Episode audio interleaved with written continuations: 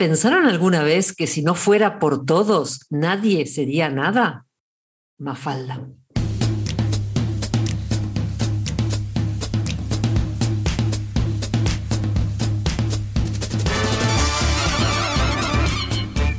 Bienvenidos al centésimo vigésimo octavo episodio de Mastermind Joomla, el podcast para que lleves tu plataforma web al siguiente nivel. Les habla Andrea Gentil, directora creativa de Exili y PHP Prefixer, hay que mencionarlo ahora también. Y me acompaña el autodefinido ideólogo con ínfulas y procrastinoico convencido Carlos Cámara. ¿Qué es eso? Hola Carlos, ¿cómo estás? Hola Andrea. me salió, me salió y no, me equivoqué. Bueno, pero te has saltado eh, tu segundo título. Es que yo no tejo ningún multiverso ya en Joomla, ¿eh? ya estoy como... Tenía que haber puesto metaverso, ¿no? Por el tema de meta, ¿o qué? Claro, por Facebook, pero no. ¿Pero qué es eso de procrasti... Ahora no me sale. Procrastinoico convencido. es un ¿Sabes lo que es la procrastinación? Sí, deja todo pues para mañana. Un procrastinoico convencido. O sea, hace un momento hablando eh, fuera de, de antena me has dicho no sé qué de un proyecto y te he dicho sí, encantado. o sea, ¿qué estamos hablando? Después a la semana dejaré el proyecto y lo dejaré todo, pero, pero por supuesto que sí, cosas nuevas sí, hay que meterse. hay, que... hay, que, decir sí a todo, como la, idea del sí. ¿Qué tal? ¿Cómo estás? Pues como, tiempo? como pulga en perro gordo y peludo. Ay, qué feo que suena eso. ¿Por qué? bueno, una pulga en un perro gordo y lanudo, ¿cómo está? Gordita. Está feliz, está feliz, tiene comida, tiene, está calentita, está, en su hábitat. Así que bueno. Pues Estás cocinando aparte, ¿no? Hace, como un calorcito por ahí abajo. Madre mía, está venido ya el verano a tope, a tope. Hoy, hoy hace un poco menos de, calor, pero ayer era de, mirar el aire acondicionado y así decir, está llegando nuestro momento. Pero no, aguantamos, aguantamos. Y hoy, hoy han bajado un pelín las temperaturas, se ha metido viento y eso siempre refresca un poco. Mira, Dios mío, yo el fin de semana estuve en Barcelona y creí que me moría. Dije, no, esto, esto no es para mí cada vez, estoy más feliz de vivir en Invernalia. Bueno, tiene que haber de todo, ¿sabes? Esto es así. Bueno. ¿Qué tal tus, tus semanas? Pues mis semanas, la verdad es que van cargadas de un montón de cosas. Eh, varios proyectitos PrestaShop que tengo en marcha y que abarcan de todo, desde multitiendas, vender en diferentes países, eh, hacer un marketplace para un montón de vendedores, eh, en fin, un montón de cosas. La verdad es que es muy chulo en ese sentido. Y con respecto a Yulla, pues semanas interesantes. Me han aparecido tres o cuatro contactos Yulla y uno de ellos, de hecho, ha, fructificado y, y, voy a hacer una red social para, para, una banda de música de Estados Unidos con Yulla. O sea que ¿Cómo, ¿cómo una red? ¿Vas a hacer un Facebook? Voy a hacer un Facebook. Un meta, Voy a hacer un meta. claro. bueno, a ver, no, no vamos a empezar. Obviamente, o sea, esto es lo típico, ¿no? Cuando quieres hacer meta ahora, te viene un cliente, quiere una red social, tú no puedes hacer Facebook ahora en seis meses con lo que hay. Facebook, para estar donde está, pues lleva años, lleva pues, por lo menos de 2006, ¿no? O 2007 creo que nació. Pues lleva todo ese tiempo hasta ahora con todo lo que ha aprendido, todo lo que ha desarrollado y todo. Tú no puedes hacerlo en seis meses.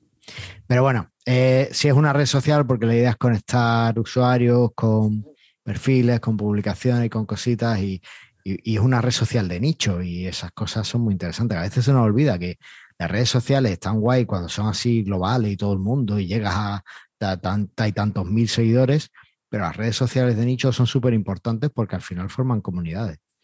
Nunca eh, echaré más de menos, o sea, dejaré de echar de menos aquella red social que se hizo para Yulla, ¿te acuerdas? social.yulla.org se llamaba. No. No. ¿Te acuerdas? ¿Cuál? ¿No, llegaste a No. No. Eh, ¿En qué año fue hecha, Estoy hablando de 2010. No, no estaba en Joomla todavía yo. Pues era una red social hecha con eh, la extensión que ahora es Jucial, que en aquel momento no tenía nada que ver y que era un desastre de programación. Ahora no sé cómo. No, ¿qué es Jucial? Home Social. Eso, Home Social, perdón. Ah, sí. Eh, Home Social y, y Eh. que era, era un desastre de programación. Ahora ya no sé cómo está, si está mejor o no. Y después ya salió y se hizo Social y le hizo una buena Claro. Claro cuál es la que yo voy a usar para mi proyecto con estas palabras. Bueno, y, Creo, que nos estamos social, dando cuenta. era una red social súper súper chula. eh, es que no me acuerdo cuál era la URL. No sé si era com- no, sería social.joomla.org o algo así. No me acuerdo. Mira Eso- vos. Pero lo habían hecho la gente de Home, Soc- de Home Social. A ver, ellos hicieron la extensión y el proyecto Joomla simplemente pues cogió la extensión y creó una red social y bueno, la fue adaptando Mira. y haciendo los cambios. Pero en algún momento decidieron eh, que no merecía la pena todo el trabajo. Claro. de- era, ya te digo que con John Social, uf, era, era duro de mantener aquello. Entonces era mucho trabajo y, y fue cuando eh, Facebook estaba en una época buena, merecía la pena publicar en Facebook, había grupos de Facebook de Joomla, entonces pues ya se hizo el, el cambio. Pero, Mira. pero bueno, se, se quedó ahí. Así que... Mira- eso. mira qué Ah, loco. te- tengo que decirlo, eh, en Twitter hubo los amigos de Commerce Labs, en la extensión esta para crear un- Sí. un, un e-commerce con YouThink, que están Sí. ahí dando mucha bomba. Que estuvieron en el Joomla Day London. En el, Sí, en el de. USA, creo que en London también. Bueno, sí, estuvieron ayer en el Joomla de London. Eh, hicieron una pregunta a modo de concurso, ¿no? De, eh, a ver, dinos un sitio que hayas creado, el sitio más así e-commerce que hayas creado que te gustaría usa- haz- eh, crear con Commerce Lab. Y les mandé el sitio este de broma que hicimos en Presta Radio de, de misdrogas.online, que se llamaba. y he ganado. y mando una licencia. Tengo, tengo una licencia para OS Commerce Lab para usarla. Así que- No. Sí, y, y espero darle uso también en esta red social más adelante. Bueno, ya lo veremos. Así que fíjate, fíjate. La vida. Bueno, ¿Y tú fin. qué, ta- qué tal? ¿Cómo ha ido estas semanas contigo? Bien, yo acá que estoy trabajando en contenido, estoy escribiendo o tratando de escribir o sentada escribiendo o algo por el estilo para Exley y para PHP Prefixer y entre eso entre que me voy de viaje y vengo y no sé qué. Y, mm, y ahí estoy haciendo mi- unos mis primeros pinitos con el SEO. Tengo ahí unos... Me agarró el... me picó el bichito. Te piqué el bichito. Te, te, te- comparto una cosa muy guay que hice el otro día.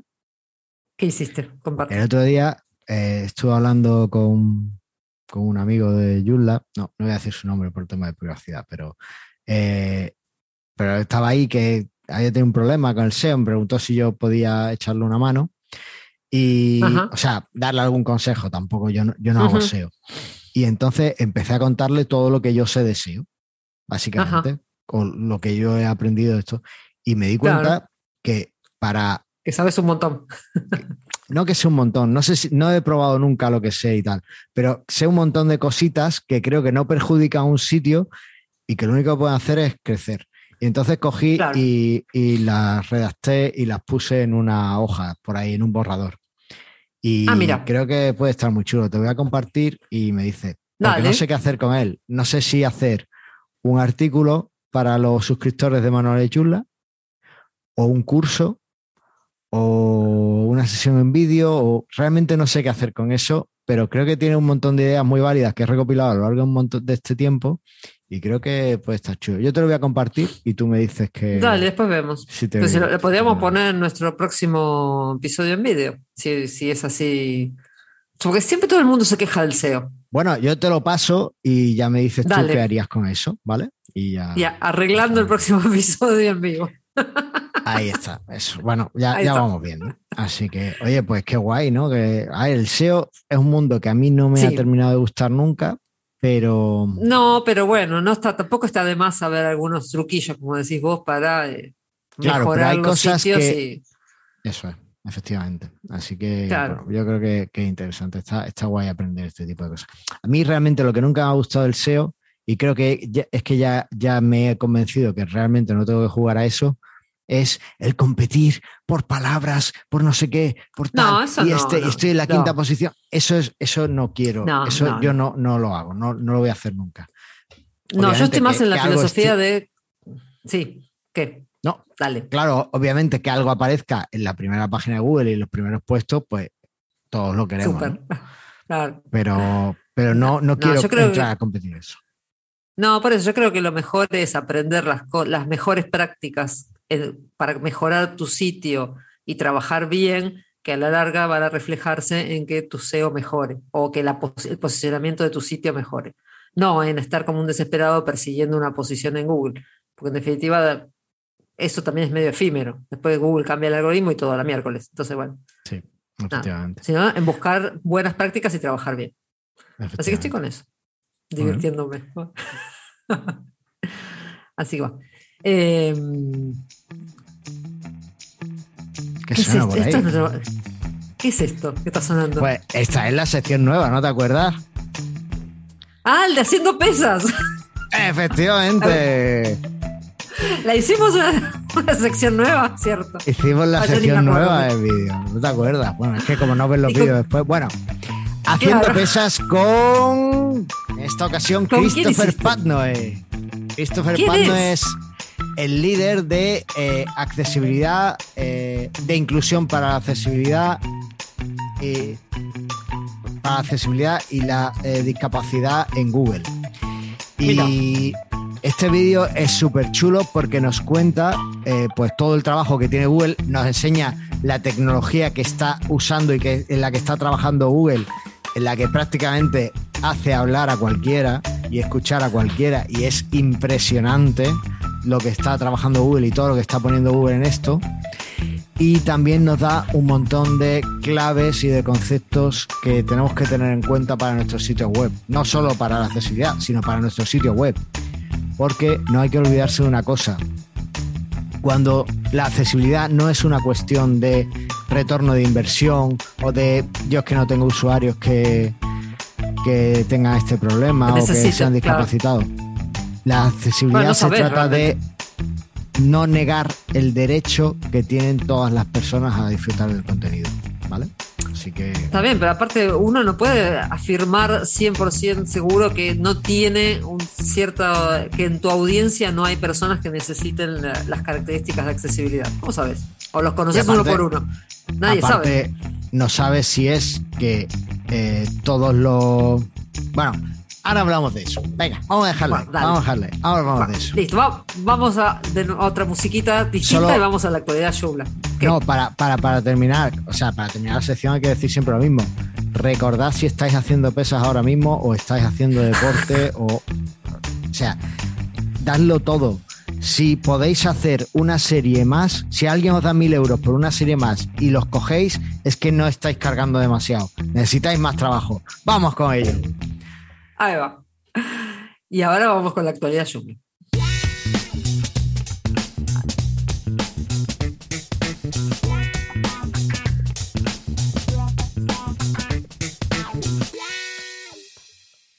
Con nuestra musiquita que nos hizo Eduardo de Bill Sound. Muchas gracias, Eduardo. Tenemos Eduardo muchas noticias. ¿Qué vamos a hacer con esto? Eh, no, solo tenemos eh, una, creo, la primera. Ah, bueno, ok, menos mal. Porque Solo tenemos una. Eh, Es que yo recopilo todas las noticias y después ya vamos viendo, pero la mitad están obsoletas ya y la otra. Bueno, la primera. ¿Qué es lo que ha pasado Dale. en Twitter? te vi muy activo. Veo ahí que de pronto me aparece un tweet que dice, porque no sé qué, no sé qué, no sé qué de jungla. Yo digo, what the fuck. Creaste una comunidad. Ahora en Twitter se pueden hacer comunidades. Sí, en Twitter se pueden hacer comunidades en las que bueno, realmente pues, agrupas eh, tweets o cosas de temas que te gustan. Hay comunidades de Claro. un montón de cosas. Hay una de podcast en español, hay otra no sé qué. Y yo he creado eh, una comunidad de Joomla en español en Twitter. ¿Y se puede invitar? Y- ¿O Sí, podéis invitar. O sea, en el post del artículo y en las notas del programa vais a tener un enlace para uniros directamente. Eh, podéis enviárselo a todos vuestros amigos, enemigos y, y personas de malvivir que usen Joomla. Y eh, también, bueno, pues eh, la compartí en el grupo de Telegram de, de Joomla en español y compartirlo, darle amor y, y uniros, porque ahí básicamente, de momento estoy yo tuiteando, estoy intentando tuitear una noticia todos los días o algo todos los días Ajá. y todos los días sale algo con respecto a Joomla. Así que, bueno, pues es interesante. Creo que, que está guay porque Yo creo que es un sitio, Twitter permite mucha agilidad y, a lo mejor la mitad de las noticias que, escucháis aquí en el podcast la he contado antes en el grupo en español. Yo creo que, bueno, yo creo que merece la pena que, os unáis. Si estáis en esto de Yula y si estáis escuchando este podcast, posiblemente lo estéis. Así que eh, bienvenidos a, esta nueva comunidad. Aparte que aprovechar antes de que, antes de que Twitter se pierda la nebulosa de Elon Musk. Bueno, eso no termina de estar claro, ¿eh? porque ahora Elon ha dicho. es que según las malas lenguas dicen que como le han bajado las acciones de Tesla por su bravuconada, pues ahora no se quedó sin plata. Tesla. Claro, se quedó sin plata y no quiere perder Básicamente. tiene. Entonces, pero los de. Bueno, el, consejo directivo de Twitter, que lo que diga es como papel mojado, pero peor, porque ya se ha dicho un par de veces y no tiene palabra, ha dicho que va a hacer valer su acuerdo de compra. Ahora que. Yo creo que no. Pero bueno. Eso es como. no, sé. Para mí es puro bla bla y están jugando al Monopoly, me parece. Eso es. y ya por terminar, un par de noticias eh, que ya habrán pasado de moda cuando escuchéis este episodio, y es que este fin de ha sido pasado, ha sido el Yula de Francia en mayo, eh, o sea, el Yula de Francia y ha sido en persona, el 20 y el 21 de mayo, claro, presencial y seguro que sale algún vídeo chulo por ahí, a ver si podemos cazar alguno en, por ahí en YouTube. Y eh, ayer creo que fue, hoy, no sé si es hoy, bueno. ¿Qué cosa? Eh, Lo de Joomla mm, Next fue ayer, era el miércoles 18. Eso es. Nosotros estamos grabando el jueves 19. Eso es. Bueno, hablamos de Joomla Next en el próximo episodio. Y hasta aquí puedo leer. Los demás los claro, contamos en el próximo episodio. La gente de TED, sí, la gente de TED se puso a hacer estos como encuentros, más o menos una vez por mes, una cosa así, un poquito más, donde invitan a alguien para hablar de, cosas relacionadas con Joomla. Ayer iba a estar Brian Mitchell. Eso No sé de qué pues iba a hablar. Ya lo has contado. Yo he dicho que no lo íbamos a contar, pero ya lo has contado. Ya que están, pero lo conté en general, porque el mes que viene va a haber otro seguramente. Claro, entonces la, la, idea es, estás atento si entráis en la comunidad de Twitter de Yulan, no tenéis que estar atentos, yo os lo voy a decir. Así que, bueno, pues ya, ahí lo tenéis. Bueno, listo. Y ya no hay más noticias así relevantes. Bueno, listo. Entonces, eh, ¿extensiones vulnerables? Por supuesto que no. No, no hay. Ya los hackers han visto que Yulan es un fortín. Ahí está. Entonces, vamos con el tema del día. Venga, vamos allá.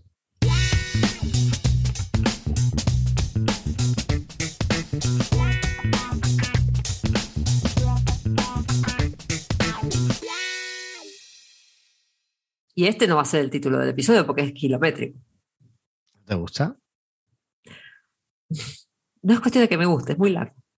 A ver, a ver, pero tiene. A ver, espérate. Ve, tengo que pasarte mi, checklist de lo, que te, el borrador este de SEO que te dije. El SEO, claro. El título es 5 eh, más una cosas que puedes hacer para tener un sitio accesible. ¿Vale? Tiene las palabras clave por las que queremos posicionar, accesible, Ajá. Eh, tiene números, 5 más 1. Hacer, hacer, sitio accesible también podría encajar. Ten en cuenta que Google lee, cosas. Y después tiene la clave, o sea, una de las cosas que le gusta mucho leer a la gente y es una lista de cosas finita, 5 más 1. El más 1 es por darle un toque de tal. Podría haber puesto 6, pero bueno, he puesto 5 más 1. De hecho, era 4 más 1, pero se me ocurrió una más y es 5 más 1. Así que eh, es un título de, tú vas a una academia para escribir y te ponen este título como ejemplo de lo que hay que hacer. Ok, tiene que ser más corto. Venga. bueno, vale. A ver, espérate. No, pero a ver, mira, ya está. Ya, ya sé cómo hacerlo.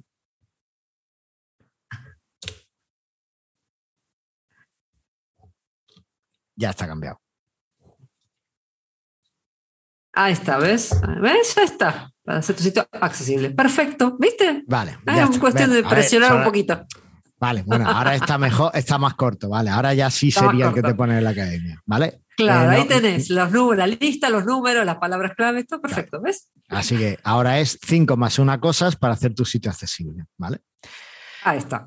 Eh, pues. convengamos que estamos en la semana de la accesibilidad, el día de la accesibilidad. ¿Algo estamos en el Global Accessibility Awareness Day. Ahí va, hoy, 19 de marzo, ¿no? Sí. Oh, Andrea. ¿Qué? No me puedo creer que me haya saltado esa oportunidad, esta oportunidad. ¿Cuál? ¿De qué? Eh, cuando estábamos hablando del SEO, tienes por favor, venga, no, venga, hazlo otra vez. Dime otra vez en lo que estás trabajando esta semana. Lo necesito. Eh, empecé a trabajar, empecé a leer el mundillo del SEO. Estoy empezando a trabajar y preparando contenido para Excel y PHP Prefix. Andrea, el SEO, Andrea. no necesitaba. Es que además lo he descubierto que lo tenía ahí y que no lo había usado en un montón de tiempo, lo necesitaba. Bueno, ya, ni te acordás de lo que tenés ahí guardado. Ya ni me acuerdo tengo aquí. bueno, eh, cinco más una cosa para hacer tu sitio. Ah, Global Day Accessibility Day. Es un día en el que hay una hay charlas en YouTube y en el que intentamos eh, promover la accesibilidad. Quiero contarte una historia que antes, cuando hemos estado hablando de accesibilidad en, en la sección de Haciendo Pesas.com, no te he dicho, te la cuento luego, pues ahora te la estoy contando. Dale. Te voy a contar esta historia, ¿vale? Hace allá por el 2002, 2003, eh, había una cadena de supermercados que se dio cuenta de una cosa. O sea, yo tenía, perdón, no, yo tenía muchos amigos, bueno, muchos no, conocí una persona que era la novia de un amigo, de hecho, era una persona fantástica, pero tenía una enfermedad eh, que se llama eh, celiaquía, ¿vale? Y es una enfermedad en la cual eh, su cuerpo no tolera el gluten. Hoy día, o sea, no estoy contando nada nuevo, tú seguramente lo conoces. Aquel momento ahí me pareció brutal. O sea, yo, dije, ¿pero qué tiene el gluten? Y dice, no, prácticamente todo lo que se hace con harina, o sea, la pasta, no sé qué. A mí me, yo, yo lloré cuando dije, Dios mío, si yo tuviera eso, con lo que a mí me gusta la pasta, me muero. Sí, aparte hace 20 eh, años no era algo tan, digamos, llamémosle normal conocer a alguien que no, no, no era, no, era, no era normal, no era normal. Entonces, hace 20 años has dicho que cruel eres, reflejando mi Fue hace 20 años. Eh, después de esta falta de, de, todo de Andrea con respecto a mí, eh, el caso es que ella me dijo, no, no, a ver, puedo comer pasta, lo que pasa que tengo que comprar una pasta especial que compro en herbolario y que es muchísimo, muchísimo más cara que la que tú compras. Pero estábamos hablando que a lo mejor a mí me costaba un paquete de pasta un euro y a ella le costaba un paquete de pasta tres, ¿vale? O sea, era una cosa muy bruta. Pan, un montón de historias. Y era tan caro porque tenía que comprarlo en un herbolario, en una tienda bio, que en aquel momento además tampoco es que fueran muy populares o cosas de eso. ¿Sabes lo que pasó? Esta historia tiene un final feliz, porque una cadena de supermercados española, que todos conocemos, empezó a poner a todos sus productos que cumplían esta regla que no tenían gluten. Y empezó a ofrecer productos sin gluten a unos precios muy razonables. Y sabéis lo, lo, que sucedió es que todas esas personas que antes tenían que ir a un herbolario y gastarse mucho dinero para poder tener una misma alimentación que tenía yo, ahora podía ir a un supermercado normal y eh, comprar esas No va a estar un pastón. Claro. ¿Y qué hicieron? Pues que fueron una masa crítica que mejoró las cuentas de este supermercado. Mira. Claro, los supermercados pues de entonces decían, es que entre mis clientes no hay, no hay celíacos, porque ellos se van siempre a cosas bio y cosas de esas. Y, claro, pues es lo que pasa cuando no sabes de lo que estás hablando, ¿no? No, es lo que pasa cuando no conoces a tu audiencia. O, cuando lo que conoces son las cifras que te dan. Porque tú ves unas cifras, pero las cifras hay que interpretarlas. Y ahí estamos, mira, hay un sesgo en. Hoy estoy yo contador de historia. Eh, en estadística hay un sesgo que se llama el sesgo del superviviente. No sé si lo conoces. No. ¿No? No. Eh, bueno, yo es que lo he escuchado por varias, en muchos podcasts se habla de él, así que este también va a ser uno de esos podcasts que hablan del sexo superviviente. Eh, en la Segunda Guerra Mundial, cuando volvían los aviones de la batalla, pues venían heridos por un, o sea, tenían, recibían balazos por un montón de sitios y claro, eh, los aliados querían mejorar, o sea, todos querían mejorar pues la supervivencia de los aviones, ¿no? Porque moría gente, el avión vale mucho dinero, en fin. Y entonces encargaron a unos ingenieros que eh, vieran por qué, o sea, dónde podían reforzar el avión para, para que no, para que volvieran, para que, tuvieran más éxito, ¿no? Que no, no, no, fallaran tanto. Entonces, al principio lo que hicieron fue reforzar eh, los aviones por donde habían recibido, los aviones que volvían por donde habían recibido los balazos, ¿no? Vieron por más o menos estadísticamente por donde recibían balazos y por ahí los reforzaron. Hasta que alguien dijo, parate. Eh, estos son los que han vuelto un balazo ahí no, no le causa problema, puede volver, acaba sobreviviendo. Tienes que buscar y tienes que reforzar los puntos donde no reciben aviones, balas los aviones que vuelven, porque esos son donde han recibido balas los que han caído. Y así fue como lo mejoraron. Entonces, eso que estaban haciendo los primeros, en el primer intento se llama el sesgo de superviviente, cuando te fijas solo en lo que vuelve, pero no te fijas en lo que ha pasado realmente. Así que eh, conocer a tu audiencia, pero a lo mejor es que no puedes conocerla así, no, no puedes probar. Yo diría que lo que hay que hacer es probar cosas y mejorarlas. Sí, o como dijiste al principio, hacer el sitio accesible y ya está, listo. Claro, y esto es, algo que estoy un poco cansado de hacer ya, y es justificar la accesibilidad. Justificar la accesibilidad. ¿Por qué tenés que justificar la accesibilidad? Si ahora, ¿por qué? Porque, porque he dicho al principio, ante, ante la gente para que lo haga. La accesibilidad es un derecho de las personas. Sí, claro, aparte, en definitiva, si no lo haces por el derecho, hacelo porque te posiciona mejor el sitio. Claro, o sea, no, no, tenemos que dar razones para que un sitio sea accesible. Un sitio tiene que ser accesible, punto. No, no tiene más. Entonces, bueno, pues eh, yo, yo, creo que no, no le vamos a dar más preguntas. Haced vuestro sitio accesible. Y para eso os vamos a dar cinco puntos. Otra cosa, un mito, la accesibilidad es cara. La accesibilidad no es cara. Lo que es caro es coger un sitio que ha hecho cualquiera y, intentar que sea accesible, ¿vale? Porque a veces... es como todo, hacer las cosas bien desde un principio no sale más caro. Efectivamente. En cualquier caso, aquí tenemos cinco claves, cuatro, cinco más una, que van a hacer que nuestro sitio sea más accesible. Y una pequeña mejora en accesibilidad es hacer que alguien pueda ver tu sitio, ¿vale? Entonces, yo creo que con esto tenemos gran parte del camino hecho. Olvidado de certificaciones y de historia, no las necesitáis. Necesitáis que vuestro sitio las personas puedan verlo. Vale. Entonces. Vamos allá. Cosa número uno. Dale. Las etiquetas altas en las imágenes. No, que eso lo dice todo el mundo. No, vamos a intentar ir un poquito más allá. Eh, en los formularios, procura que siempre todos los campos del formulario tengan un nombre y que la etiqueta que referencia a ese campo tenga este, o sea, que la etiqueta que, acompaña al campo, porque dice nombre y ahí tienes que rellenar, pues que, referencie bien a ese nombre. ¿Por qué? Porque es, básico, eso es básico, ¿vale? Para que el lector de pantalla sepa que el nombre se refiere a ese campo y pueda anunciarlo así correctamente, ¿vale? Claro, y que en ese campo tienen que poner el nombre, digamos. Suena medio redundante, pero es así. No dejar, el dejar los campos vacíos. O sea, todos los campos tienen que tener un nombre y además en la etiqueta label, eh, pues tienes que, ponerlo. Escribir que es el campo tal. Pecado mortal, es decir, no, yo es que no uso etiquetas label, porque yo directamente uso la etiqueta placeholder para que quede aquí como rellena el campo. ¿Eso tiene problemas? que no os imagináis. A los diseñadores les encanta quitar la etiqueta label y que aparezca dentro del campo. Pero eso tiene un montón de problemas. ¿Por qué? Porque cuando tú empiezas a escribir en un campo que tiene placeholder, desaparece el texto. Y para muchas personas, pues vale, pues eso está bien.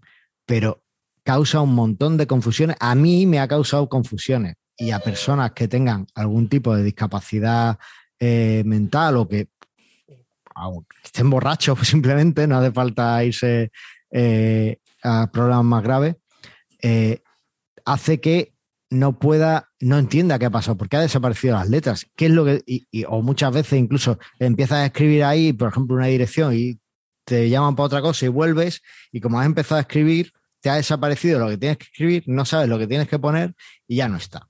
Entonces, eso de usar el placeholder el que no se vea la etiqueta y que esté dentro del campo y que cuando escribes desaparezca, no. La etiqueta puede estar dentro del campo como etiqueta y que esté siempre presente, pero si no, te va a dar un problema, ¿vale? Aparte que después queda más ordenadito. Hay una cosa que siempre me llama la atención, que es que ¿por qué no les gusta a la gente que hace código o a los diseñadores o lo que sea? Es que todo queda más ordenado. Entonces vos lees código y eh, lo lees, el código de cualquiera, y lo ves de qué va la cosa. Mm, sí. No tenés que estar descifrando qué corno significa esta, esta línea. También te digo, si el diseñador está súper empeñado en que lo quites, que es que no, que tal, que cual, hay técnicas para eliminarlo visualmente, pero que siga estando el campo presente para que un lector de pantalla lo pueda ver, ¿vale? Claro. En cualquier caso, lo de usar los placeholders, olvidarlo porque no se usa así, ¿vale? vale, siguiente. Eh, siguiente, el, contraste. El contraste de colores. El contraste, de colores es súper importante yo me he encontrado clientes que, yo no era capaz de, ver el contraste de colores y tengo una vista de águila, ¿vale? O sea, mm, no, los colores tienen que ser fácilmente eh, visibles con el fondo que tengan, las letras tienen que ser fácilmente visibles. Además. Sí, y ojo que no todos los colores, uno piensa, le pongo un, color súper brillante con las letras naranja y eso no necesariamente hace buen contraste. No es, no es cuestión de de, del, no sé cómo decirlo, de la brillante, no es la brillante, no es que el tono sea fuerte, es que el tono tiene que hacerle el contraste a la letra. Y tenemos. Eso si entras en Lighthouse te lo dice, sí. Efectivamente, tenemos eh, Lighthouse que lo dice y creo que tenemos un episodio en el que hablamos del contraste. Así que. a ver, el episodio, cuando vi el guion este, me acordé de cuando vino Vicente. Vicente. Sí, también que fue súper interesante ese, ese episodio, de ahí hablamos mucho del contraste de los botones y tal. Eso es. Así que, bueno, pues también lo, enlazaremos de todas formas en este episodio para que. Claro, porque a veces los, colores pastel son muy bonitos, es cierto. Pero para el contraste son un asco. O sea, no queda bien poner un celestito súper aguado con letra blanca. No, no, se ve. lo lamento, no. no se lee. Eso. Así que mucho ojo con el contraste. Hay herramientas para comprobarlo y hay un montón además. Así que desde el Purple Lighthouse hasta el WCAG tiene por ahí contraste. En fin, lo podéis comprar. Además, aseguraos que el contraste se aplica no solo en los elementos que se ven a simple vista en vuestra web, sino también cuando mostráis un mensaje, que el mensaje, lo típico que recuadras en rojo un formulario, un campo de un formulario, pues que ese rojo, ese, ese, recuadrado que has hecho, pues que tenga contraste también con el resto, si no, no se aprecia el, cambio, ¿vale? Vale, tres, eh, esta es muy importante también y tiene que ver con el contraste en cierto punto. Y es que además del color, tienes que usar otras propiedades para mostrar diferencias, para avisar de cosas. Por ejemplo, los enlaces. Una cosa que yo no terminaba de ver cuando vino Vincent, creo que incluso lo comenté en el episodio, pero que estábamos convencidos y que realmente tiene bastante razón haz que los enlaces de tu sitio estén subrayados. ¿Por qué? Eso creo que no los tenemos en Mastermind. Pero bueno, es algo que tenemos que mejorar. No, porque uno tiende, siempre hay como una, una tendencia a sacarlos, lo del subrayado de los enlaces, porque quedaban feos, pero después, claro, después resulta que en realidad es una cuestión de accesibilidad lo de subrayar los enlaces. Claro, además, nos valdría, para, para, cumplir con esto de que el color, que además del color usa otras propiedades, nos valdría, pues en vez de subrayarlo, yo lo pongo en negrita. Pues eso nos valdría. ¿Cuál es el pequeño, la pequeña pega de eso? Que eh, primero, normalmente cuando resaltas en la web pones en negrita, entonces, ¿qué, qué diferencia había entre un strong, entre una cosa que quieres resaltar y, y un texto y un enlace?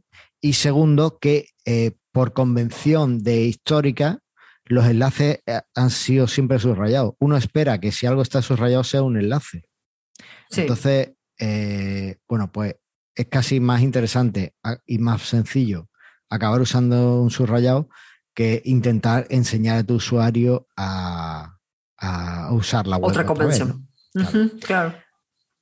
Yo aquí tengo que decir que veo en algunos sitios últimamente un subrayado que es como si lo perfilaras por debajo con un subrayador así fluorescente. Sí, no es, una línea finita, así bien definida, es como un, como un, resaltado.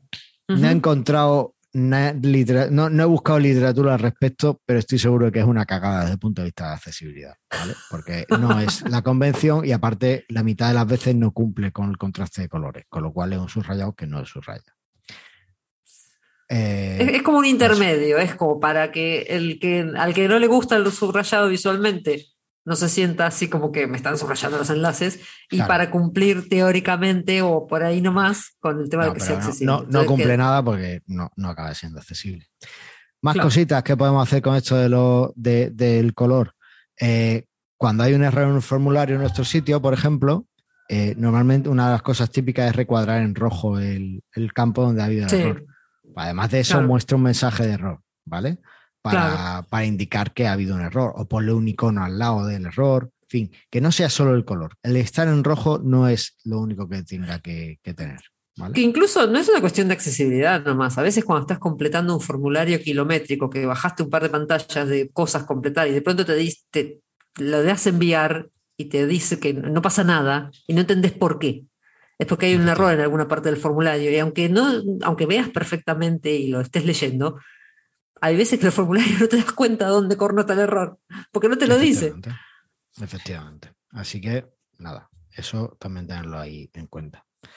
Y ya eh, lo último de esto, este, estos mini consejos dentro de, este punto es que eh, cuando mostramos un mensaje a un usuario, por ejemplo, eh, se ha enviado el formulario con éxito, ¿no? Pues muestra, además de, lo, típico es que el mensaje enviado esté en verde. ¿no? Se ha enviado, pues además de eso, dile al usuario, esto es un mensaje de éxito, ¿no? O sea, indícalo, no te quedes solo con el verde, sino que ha, eh, funcionado, ¿vale? No, no te quedes ahí. Porque necesitamos eso. Hay gente que no distingue los colores y necesita. Eh, vale. Exacto. Vale.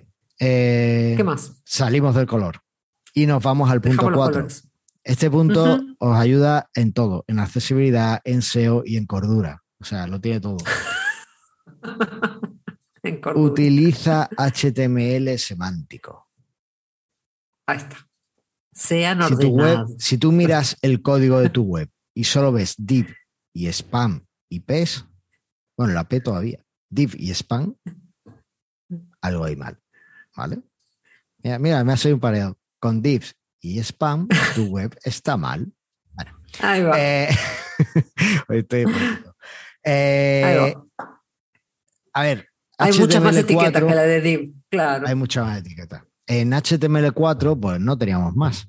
Pero ahora tenemos header, tenemos aside, tenemos. Eh, nav, mm, tenemos article, tenemos, section, footer. Article, section, footer. Además, no está de más darte una vuelta por estas propiedades y ver exactamente qué parte puedes ubicarla. Porque si lo usas adecuadamente, además va a ayudar a que Google entienda mejor tu sitio y eh, a que tengas un mejor SEO. Porque cada una de estas etiquetas tiene un significado y Google va a entenderlo. Por ejemplo, si en tu web tienes un dentro de un artículo, ¿no? Tienes un montón de texto y el artículo en sí es una parte, pero hay otra parte que son referencias, enlaces a otros artículos y ese tipo de cosas. Pues a lo mejor los enlaces a otros artículos y las referencias los puedes poner en un, en un cuadro aside para decir, es información del artículo, pero no es el artículo en sí, no es la información gorda, es como algo relacionado. Entonces, es una forma muy interesante de ayudar a, a Google a entender tu sitio y también a escribir HTML semántico. El HTML semántico por sí, creo que alguna vez he visto que si haces tu web con HTML semántico, con sentido bien hecha, ya tienes el primer nivel de accesibilidad, el VCAG1, EA, la nivel A, lo tienes completado. Ya eso lo cubre ah, O sea que, yo, pues, hazlo así. No cuesta nada. Mm. No cuesta nada. Vale. Eh, y ya por último, la que estabais todos esperando, pues, la número 5, la que estabais todos esperando. Eh, usar la etiqueta ALT para escribir las imágenes. Siempre. ¿Vale? Siempre, toda imagen que tenga tu web tiene que tener una etiqueta ALT. Toda. Y dices, no, pero es que esto es una imagen decorativa de un borde porque no sé ponerlo con CSS. Vale. ALT, pero vacía, sin, con, el, valor. eso. Claro, por eso. Es lo que te iba a decir. Siempre. realmente, si la imagen es decorativa, no hace falta, o sea, le dejas en blanco en la, LT. Eso es. Pero ojo, que hay muy pocas imágenes decorativas. muy pocas. Por ejemplo. Sí, en realidad la otra vez leía que si la imagen es decorativa no deberías agregarla. y listo. otra cosa. Claro. Es que hoy día no hace falta agregarla con IMG siempre, ¿sabes? Es que no, no es necesario. Hay muy pocas imágenes decorativas. Y después, eh, te pongo un ejemplo. A ver si eres capaz de. Eh, mira, voy a ponerlo como un ejemplo de nuestra. de la web de Mastermind. A ver, a ver qué se te viene que se te viene a ti a la cabeza. Si yo te digo, heladera, es más, te digo, bueno, no, heladera, vamos a dejarlo en heladera. O si te digo, heladera con diseño retro de los años 60 que tiene, que está en una cocina eh, con una pared con plantas pintadas detrás. ¿En cuál te has imaginado mejor la imagen del último episodio? No, sí, me, me, imagino, la imagen, cuando me la describís así, me la, imagino perfectamente. No, no pinta nada quizás con lo del web services, pero bueno. Bueno, eso tiene otra historia que ahora vemos. Y el que claro, quiera saber más de por qué hay una heladera, pues, pues claro, porque eso fue porque después, hablamos del tema de la heladera, claro. Eh, pero sí, las, las imágenes, las descripciones de las imágenes deberían ser así, deberías describir lo que hay adentro de la imagen. Por eso es que si es decorativa, si es un gatito que no pinta nada, bueno, si es un gatito puedes poner el gatito que no pinta nada, pero... Va sí, sí, eso es. Eh, además, esto lo tenéis que usar no solo en, vuestra web, podéis usarlo en Twitter, podéis usarlo en Instagram. Sí, y podéis usarlo en cualquier sitio donde subáis una imagen, casi seguro, ¿vale? Así que intentad usarlo. Eh, una regla que podéis cumplir siempre es para escribir el texto alternativo, imaginad que le estáis contando a Andrea la foto. Y eso es lo que tenéis que escribir. De hecho, en Instagram, si no sé si habrás notado que cuando por ahí tenés problemas de red y la Instagram vos estás en tu móvil y mirás Instagram y no carga la imagen, te carga la descripción de la imagen. Y esa descripción de la imagen realmente la pone Instagram, porque la gente no pone descripción de la imagen. Entonces pone dos personas tomando café, ponele. Efectivamente. Y después viene la imagen. El problema de eso, o sea, Instagram lo está haciendo porque necesita que sea accesible. Fíjate, Instagram es una red social de imágenes.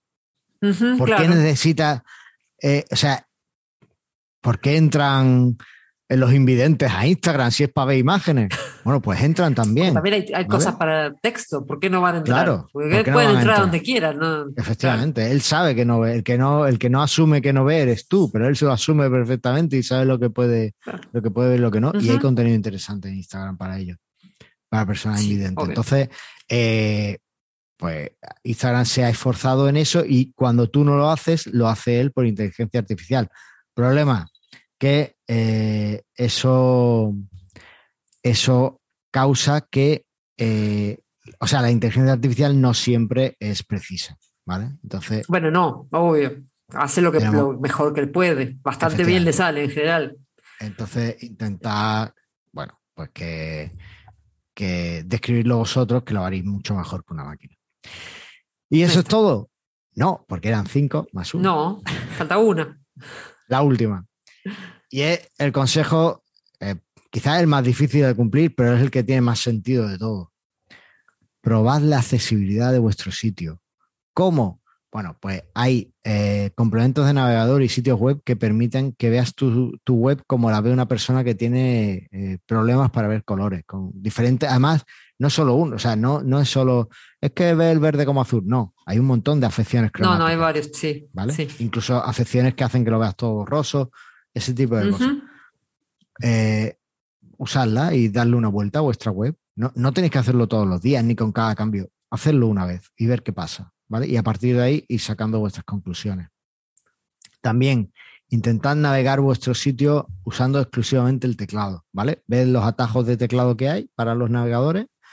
Yo esto recomiendo hacerlo con eh, Google Chrome o algún navegador basado en Chromium, porque a mí en Firefox nunca me ha funcionado bien los atajos de teclado para navegar, ¿vale? Mira. Pero bueno, eh, si alguno lo hace en Firefox, eso puede ser por las extensiones que tengo, que tengo el Firefox petado de extensiones, de complemento. No, el Firefox tiene sus cositas, ¿eh? Firefox tiene sus, vueltitas medias raras. Bueno, pues hacerlo, ¿vale? Simplemente pues entrar y, lo veis con el teclado a ver qué tal. Y eh, por último, escucha tu sitio. Eh, Eso viene de escucha tu cuerpo. Algo así. y en tu teléfono también. hay, hay extensiones, hay una que se llama Chromebox, creo que se llamaba, o Box, para, para Chrome, que permite escuchar tu sitio web. ¿vale? Básicamente cuando estés navegando, pues te lea como si estuvieras con un lector de pantalla. No es un lector de pantalla exacto. Los expertos de accesibilidad dicen que no debemos, eh, nosotros no somos capaces de, probar la accesibilidad así porque vemos, entonces es como más es diferente. Eh, no tenés la misma experiencia, obviamente. Claro, no es la misma experiencia, pero no está de más que lo escuches a ver qué dice. Por ejemplo, si llegas a tu sitio y te dice botón, botón, Enlace, enlace. A ver dónde vas. ¿Vale? Es medio obvio, ¿no? Que está feo eso. En cambio, si te dice sitio web de Mastermind Yula, pulsa aquí para ver el episodio tal. Oye, pues quieras que no, es otro, es otro feeling, ¿sabes? Pues sí, sí, sí, por lo menos tenés una, una, primera idea de que va bien. Efectivamente. O, o, de que va muy mal, ¿vale? Si, si escucha enlace, enlace, botón, botón, imagen, es que mal, ¿vale? Así que, bueno, pues ahí, ahí lo dejo.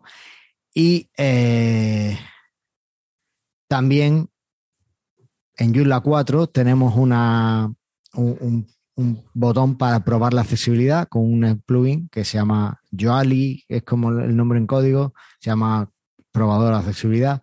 Y eh, haremos un vídeo en el próximo episodio en vídeo. O sea, haremos un vídeo, no, haremos el próximo episodio en vídeo sobre Joali. para mostrarles cómo funciona Joali y mostraremos cómo funciona y haremos un pequeño test de accesibilidad por ahí.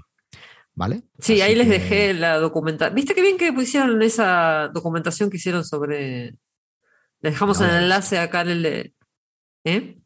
No ¿Lo, viste visto. en GitHub? Ah, está muy bien. Pero... Describe todo lo que hace Joali. Vale, pues eso. Ahí, ahí, lo tenemos y lo veremos de todas formas en vídeo el próximo episodio, pero quien quiera ir viéndolo, que además ya tenemos fecha de grabación que es, vamos a grabar el próximo 6 de junio, si no me he equivocado.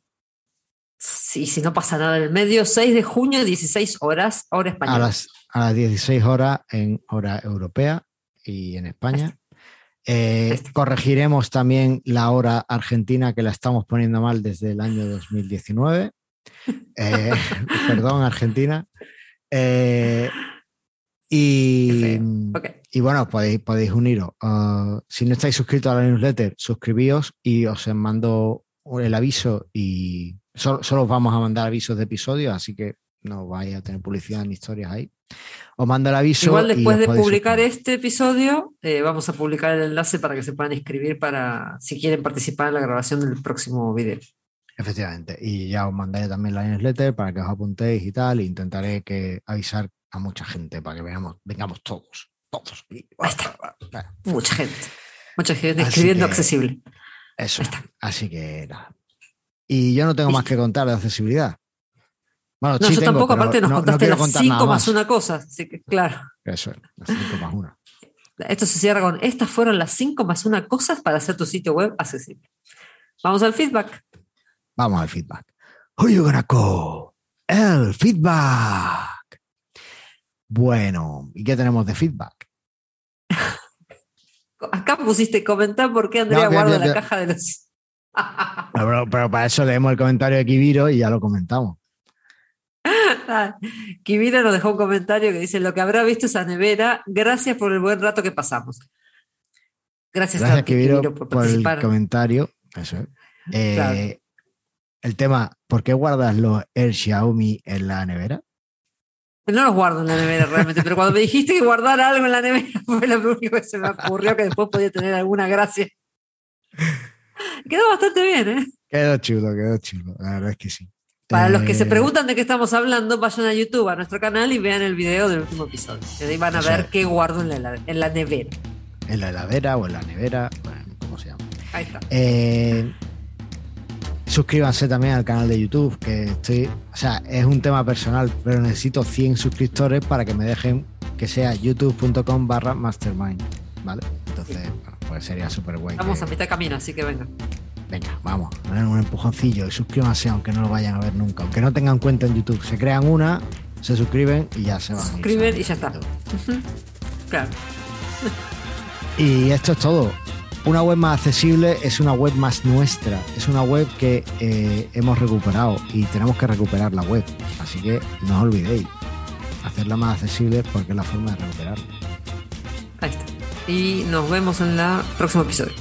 Nos vemos en el próximo episodio y espero que tengamos una horda de gente en, el episodio, en la grabación del episodio 6 y así lo grabamos todo en vídeo.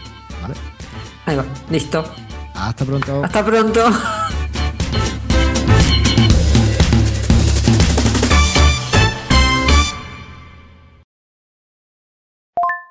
Si yo te digo eh, polera y después te digo Polera. polera eh, con diseño retro de los años 60 en una eh, cocina con un dibujo de plantas detrás. ¿En cuál te has imaginado la imagen del último episodio? ¿Cuál es? ¿Qué es una polera acá en España? Ah, no lo sé, intenta usar el término argentino. No, porque pol. ¿No? No, ¿Me he equivocado? Sí, polera es la, las camisetas con cuello polo, con las, el cuello No, no. hasta acá arriba. En ¿Cómo decir, Argentina, las poleras son las que. ¿Eh? No, ¿Cómo decir, heladera. Ah, heladera. Heladera. Ay, Me, he ca- me he- me he equivocado de tipo. Vale. Eh, volvemos. Polera. ¿dónde salió? Vamos de vuelta. Eh, si yo te digo Heladera. heladera,